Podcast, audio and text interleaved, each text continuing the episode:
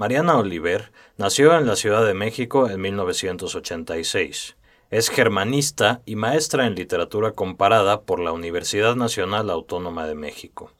Su libro Aves Migratorias ganó el Premio Nacional de Ensayo Joven José Vasconcelos en 2016 y ha sido publicado por Tierra Adentro.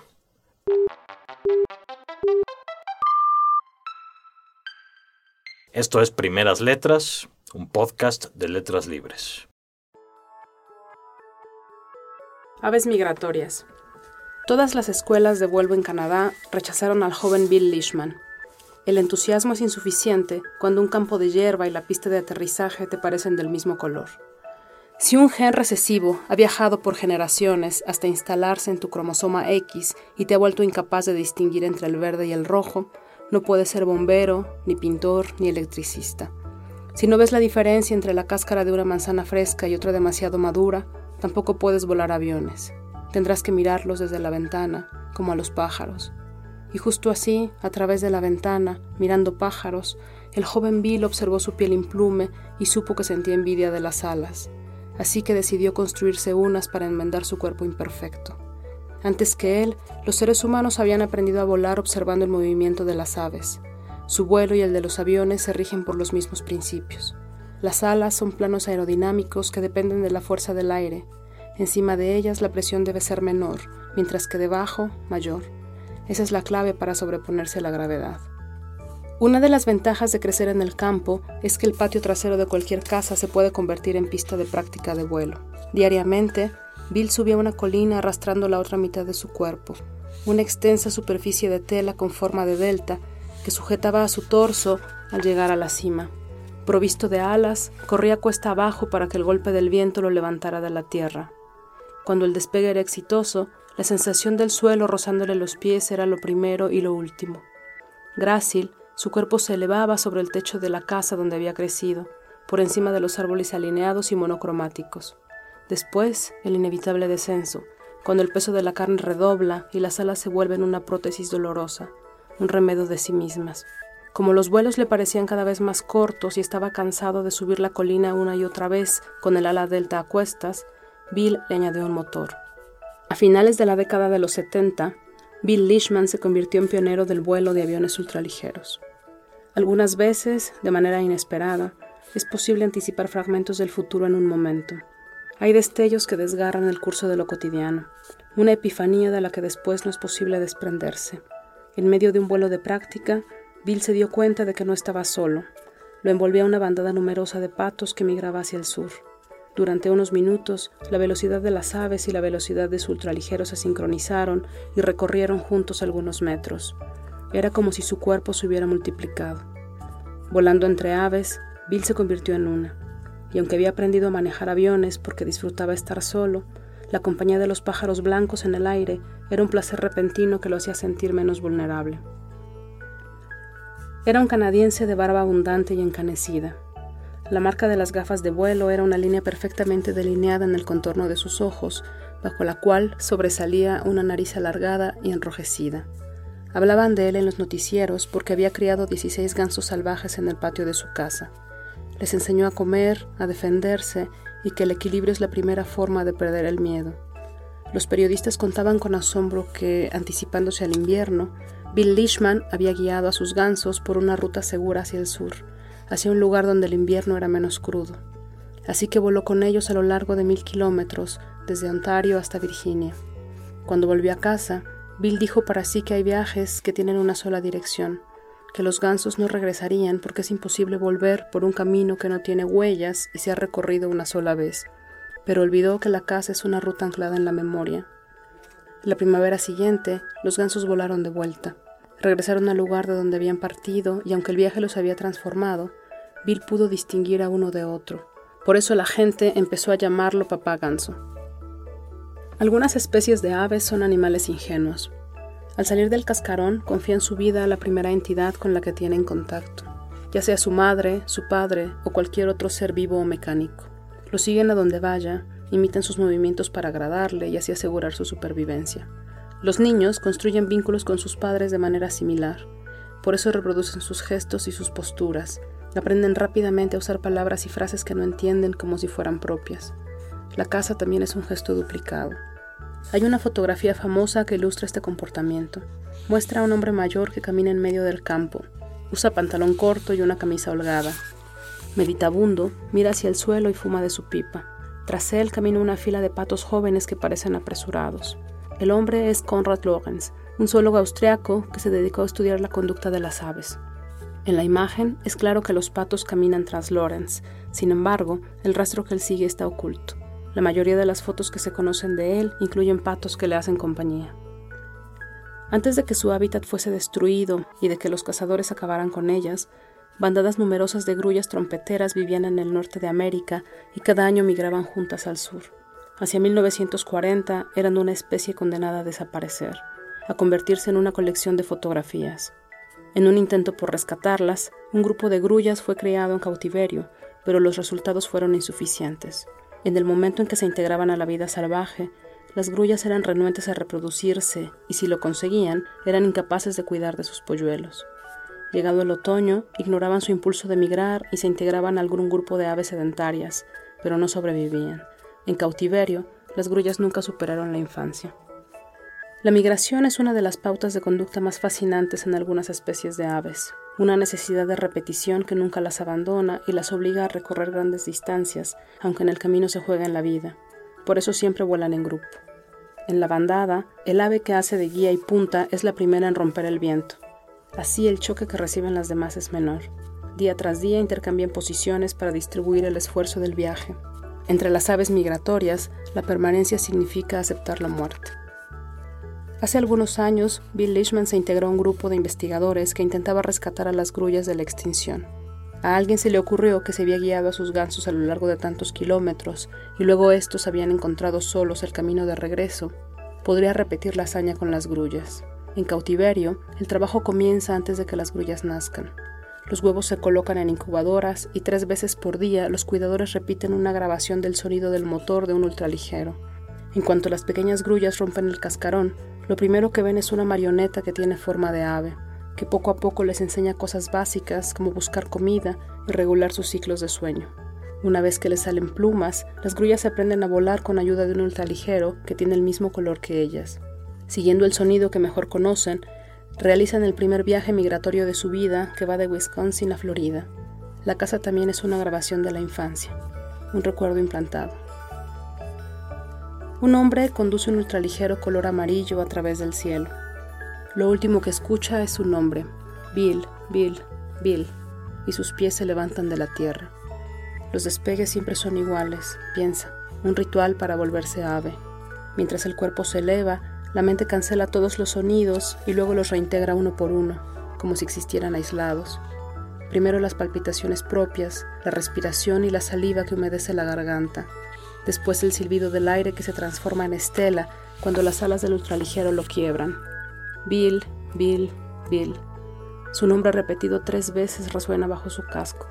Si le dijeran William, como lo llamaba su padre, podrían gritarlo solo una vez, piensa, pero seguramente arrastrarían las vocales para que flotaran en el aire el mayor tiempo posible. Aunque a lo lejos todo le parece más claro, sabe que ya es tarde para mirar hacia abajo y registrar la despedida o el asombro pueril que las máquinas voladoras provocan en el rostro de las personas. A esa distancia, los gestos son inasibles. Como si intuyera lo que piensa y quisiera interrumpirlo, la bandada que lo sigue comienza a graznar. Desde la primera vez que las escuchó, Bill cree que quien las nombró grullas trompeteras nunca voló con ellas. En las alturas, sus gritos son de júbilo, no el acompañamiento disonante de una marcha militar. Durante el vuelo, las grullas estiran las patas y el largo cuello. El borde negro en el espejo de sus alas contrasta con las plumas níveas que las revisten. Vencer la gravedad las engrandece, las torna majestuosas.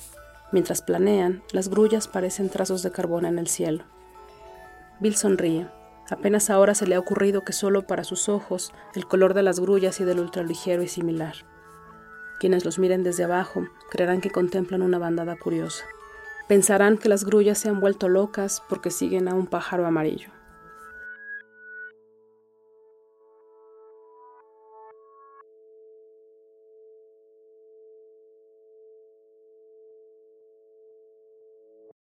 Mariana Oliver, muchas gracias por haber leído esto y bienvenida a este podcast. Muchas gracias por invitarme. El ensayo que acabas de leer se llama Aves Migratorias y es propiamente sobre aves migratorias, pero no es un libro realmente sobre la migración de las aves. ¿Sobre qué es? Es un libro sobre la migración de las personas y sobre los cambios en las personas cuando viajan. Un libro sobre la lengua, sobre la migración de la lengua y sobre la manera en que la lengua influye en cómo vemos el mundo, cómo construimos lo que está alrededor de nosotros. El libro tiene 10 ensayos. El primero es el que acabo de leer, que se llama Aves Migratorias, y termina con uno que se llama Plano de una casa. Cuando estaba maquetando toda la estructura del libro, pensé en empezar con el ensayo que hablaba sobre el viaje y terminar en la casa. Varios de los ensayos del libro tienen nombres de ciudades, entonces lo pensé como una especie de recorrido donde se hablan de diferentes cosas en todo ese recorrido, ¿no? Uno de los temas centrales de muchos ensayos es Alemania y la reconstrucción de Alemania y todo lo que pasó después de la guerra, la literatura, la ciudad. Incluso los, la manera en que lo que pasó en ese entonces tiene repercusiones hasta, hasta ahora en la vida de la gente. Es como un viaje que empieza con el momento en el que se alza el vuelo y termina con este ensayo de la casa que además es realmente una descripción, es como un momento estático, o sea, empieza con movimiento y termina en un momento estático. Esta estructura se me ocurrió cuando yo había terminado el libro. El ensayo que leí ahora es el penúltimo que escribí y el de la casa es el último que escribí de todos.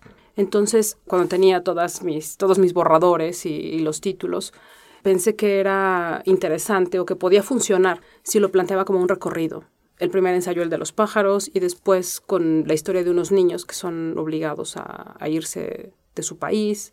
Pero no es que, haya pensado como en un viaje como tal, sino es algo que se me ocurrió después, ¿no? cuando el libro estaba terminado. ¿Cómo se fue entonces armando esta colección? Yo empecé a escribir este libro porque me dieron una beca. Yo solicité una beca para escribir ensayo académico, que es lo que yo sé hacer por mi formación, pero en la Fundación para las Letras Mexicanas estaba la opción de también tomar una beca de ensayo. Me lo propusieron después de que me entrevistaron y yo pensé un poco de manera ingenua que no iba a ser tan complicado dar el paso de un tipo de escritura a otro, ¿no? Después me di cuenta que me había equivocado.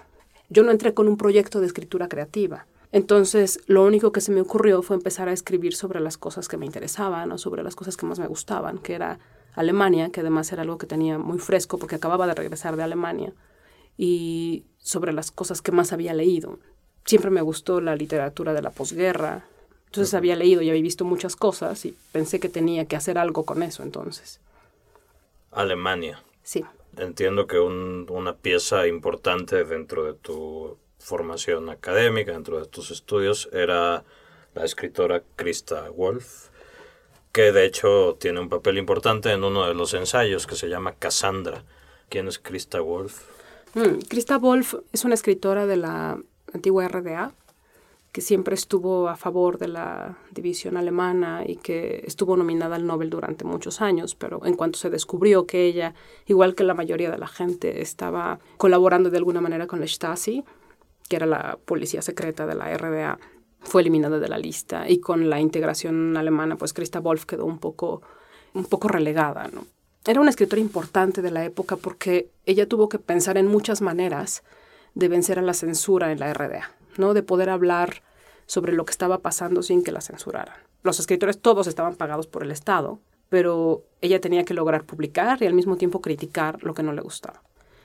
Eh, yo le dediqué uno de, una parte de mi tesis de maestría a Cassandra, precisamente. Trabajé reescritura de mitos en literatura contemporánea de mujeres, aunque Cassandra no es tan contemporánea, salió en el 86. Entonces trabajé cómo funcionó la reescritura de mitos de una época para acá, ¿no? como después de los 70 que se empezaron a reescribir muchos, y cómo Christa Wolf ocupa el mito de Cassandra para alertar de los peligros de la Tercera Guerra, cómo hace una reescritura y cambia la perspectiva para hablar en el pasado sobre lo que está ocurriendo en ese momento, ¿no? hacer una crítica del uso del lenguaje y siempre con la idea de que la guerra no vuelva a ocurrir. Entonces, este ensayo de Cassandra es uno de los que en los que pudiste experimentar con este paso del ensayo académico a este ensayo más libre, más literario. Sí. ¿Y cómo fue esa experimentación? Siempre que trabajo algún ensayo tengo que hacer una investigación bastante larga antes de empezar a, escribir. Entonces, en este caso, la investigación ya la tenía hecha y yo pensé que iba a ser mucho más sencillo poder empezar a, a, planear el ensayo, ¿no? Pero ocurrió lo contrario porque tenía mucha información y no quería, no tenía ganas de repetirme, ¿no? Como de repetir lo que ya había utilizado a la hora del ensayo. si te refieres a una cosa más bien formal, creo que ni siquiera podría como describirte exactamente en qué funciona distinto cuando yo lo estoy haciendo. Creo que tiene que ver con el cuidado del lenguaje o con la manera en la que pienso que tengo que estructurar el, lenguaje, ¿no? La idea puede estar ahí, pero es diferente, ¿no? Tiene, o por lo menos lo pienso como con una finalidad estética, o lo escucho además en voz alta para que, y me tiene que gustar como suena, ¿no? Y cuando estoy haciendo una cosa académica soy, no, no soy quisquillosa, sino nunca terminaría. Y además cuando escribo este ensayo, siempre estoy pensando en, en, perspectivas, ¿no? En cómo están mirando las cosas las personas o los personajes que aparecen en los textos. ¿no? Procuro como mirar siempre al entorno de donde están. Intento ver muchos videos, por ejemplo, donde salen, ¿no? Y pensar qué es lo que están viendo, qué es lo que está alrededor. O, o enfocarme en algo en específico y poder empezar a, a, escribir desde esa perspectiva. Y en el ensayo académico nunca hago eso. No es necesario.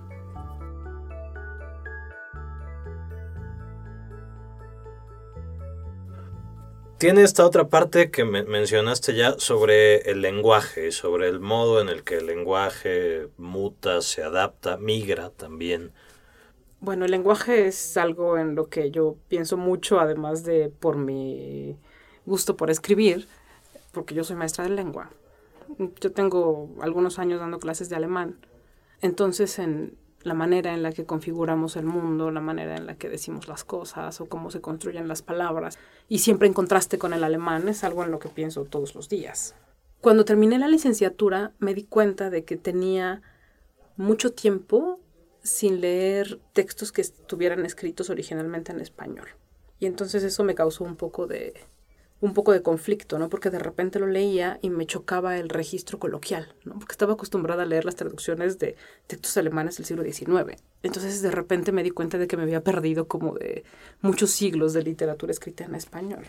En ese cambio de registro y en esa incomodidad que yo sentía al principio, también fue algo en lo que pensé durante mucho tiempo y cómo el lenguaje no puede ser neutral, ¿no? Cuando leía a Özdamar, a la autora turca a la que también le dedico uno de los textos de, del ensayo, estuve revisando los textos de ella del escritos en alemán, aun cuando su lengua materna es, es el turco, me pareció interesantísimo el, el juego que propone de traducciones, ¿no? En cómo escribir voluntariamente de manera equivocada construye un significado que, excede también el lenguaje, ¿no? El lenguaje correcto, ¿no? Y tiene además una connotación política. Todos esos temas me parecen súper interesantes, ¿no? Como, ¿qué pasa cuando empiezas a escribir en una lengua que no es tuya? ¿Por qué escribes en una lengua que no es la tuya?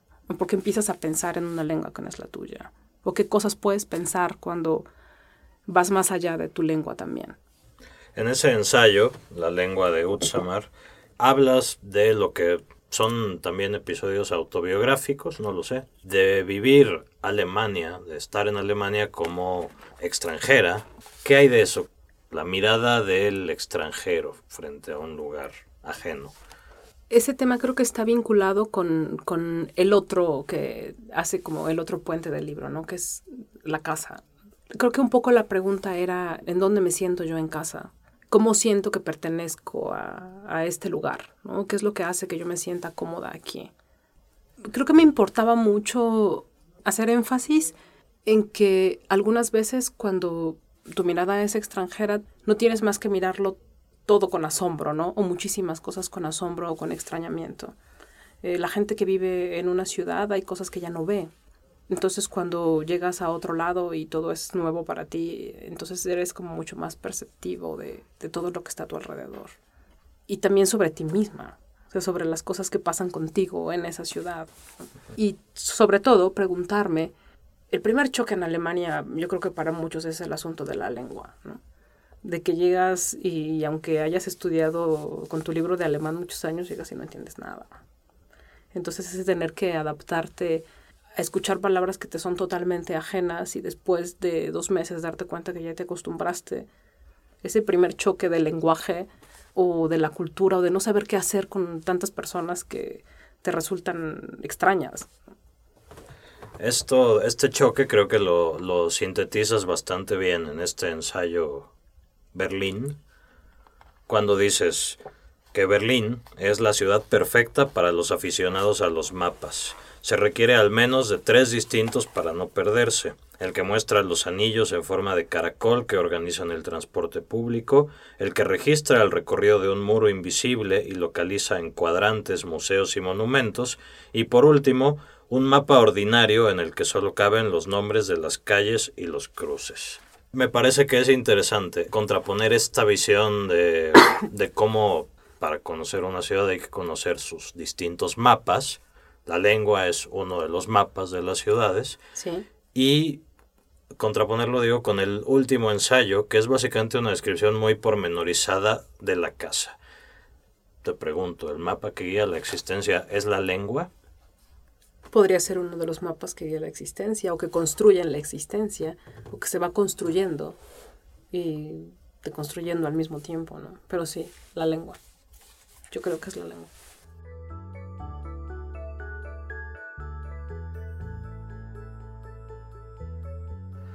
¿Por qué te gusta el ensayo?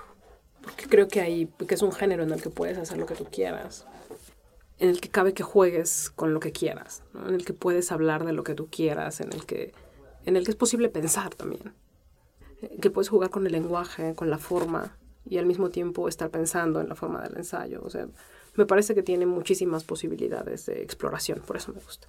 ¿Quiénes son dentro del ensayo tus modelos, ejemplos a seguir? Natalia Ginsburg es una ensayista que siempre me deja agradecida y, muy bien cuando la leo. Krista Wolf también me parece una ensayista que tiene una narrativa muy ensayística también. ¿no?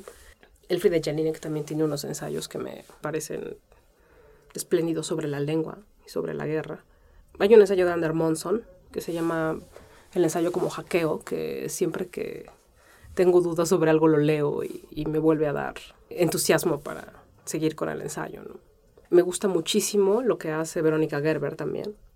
De alguna manera este libro es una, busca ser una respuesta ante la tradición alemana que has estudiado.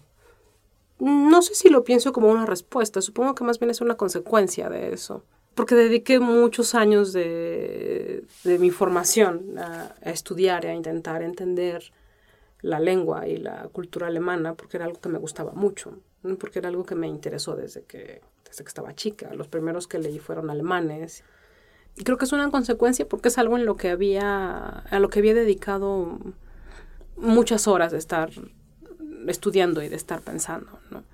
Y además de eh, asumir posturas sobre, sobre los acontecimientos históricos o sobre, o sobre la producción literaria, que era lo que más me, lo que más había leído y lo que más me interesaba en ese momento. Me encantaba la, eh, el trabajo que hicieron las mujeres feministas eh, después de la guerra, ¿no? la postura en contra de, la guerra o poner atención en la manipulación del lenguaje. Cuando hubo un congreso sobre lengua y demás, solamente las escritoras fueron las que se pronunciaron en contra de la guerra. Mariana Oliver, muchas gracias por haber estado en el podcast. Muchísimas gracias por haberme invitado. Esto fue Primeras Letras, un podcast de letras libres.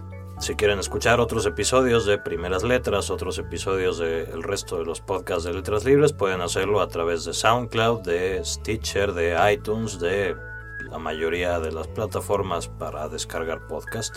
Si lo hacen, por favor, denos sus comentarios, sus opiniones y muchas gracias por escucharnos.